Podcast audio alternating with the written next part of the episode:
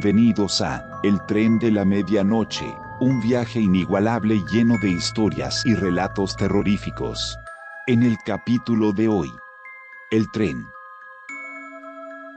Estábamos en un bar, era cerca de la medianoche y el local se encontraba repleto de gente.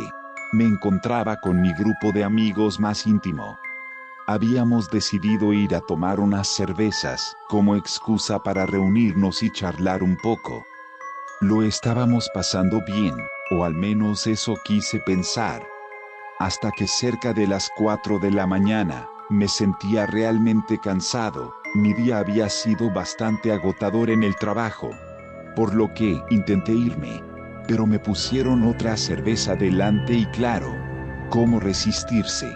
Con cada reunión en aquel bar, subían las apuestas, y cada día tomábamos más cerveza. Pero a estas alturas ya me zumbaban los oídos. Tras terminar mi último vaso, me levanto tambaleante, y le hablo a mis amigos, comento mi decisión de marcharme a descansar. Juan, mi mejor amigo, se adelanta y propone que nos vayamos todos juntos. Me pareció una buena idea, Así que me doy vuelta, me pongo mi campera y me dirijo hacia la puerta del bar. Desde atrás, escucho a Juan proponer irnos caminando. Eso no era precisamente lo que tenía pensado, debido a mi estado. Y de repente, siento como si alguien o algo se metiera en mi cabeza. Escuché claramente que me decía, no lo hagas, espera, Recuerda lo que le pasó a Mauricio, ¿quieres correr con su misma suerte? Eso realmente me paró el corazón por un momento. Mi piel se erizó en su totalidad. Estaba desconcertado. Mauricio formaba parte de nuestro grupo de amigos.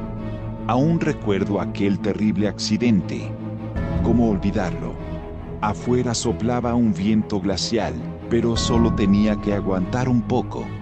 El trayecto no era tan largo, solo debíamos cruzar la antigua vía, y en pocos minutos, estaría en casa. Aún confundido por esa voz que acababa de escuchar, salimos del bar. Caminamos durante unos minutos, y el bar quedó atrás.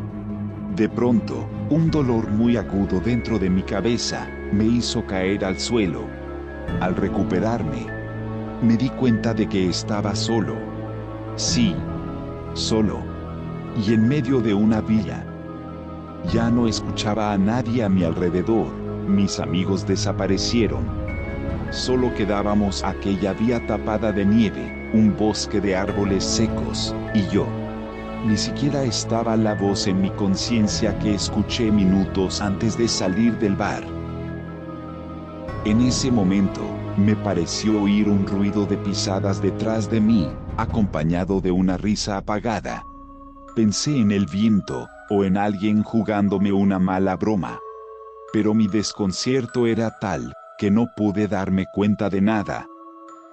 Lamento haberme girado, para ver de dónde provenían esas pisadas, porque al volver a mirar adelante, ya casi tenía un tren encima. Esas luces fueron como mirar al sol de frente. Y en ese instante, me acordé de Mauricio, y de lo que dijo antes de aquel accidente. Soltame, ¿qué estás haciendo? Vamos a morir. Aquella noche, yo estaba unos metros más atrás, y por mucho que lo intenté, no pude ver a nadie detrás de Mauricio. Tampoco pude comprender por qué diablos no saltó hacia cualquiera de los dos lados de la vía. Encandilado por aquel tren, unos brazos me rodearon por detrás, impidiéndome cualquier movimiento. Entonces comprendí que yo era Mauricio, porque ahora ocupaba su lugar. Y al igual que sucedió con él, ya sabía cuál era mi destino final. Quise gritar, patalear, llorar y correr al mismo tiempo. Pero tenía los labios sellados. Y esos brazos sujetándome fuerte, hicieron posible un choque en seco, que parecía provenir desde mi interior. La luz de aquellos faros cegadores estalló frente a mí. y minutos después, me encontraba parado al lado de aquel colosal tren de hierro. A mi derecha, Mauricio me observaba con un rostro sin expresiones, como intentando no demostrar sentimiento alguno. Seguidamente esbozó una sonrisa macabra y me tomó de la mano.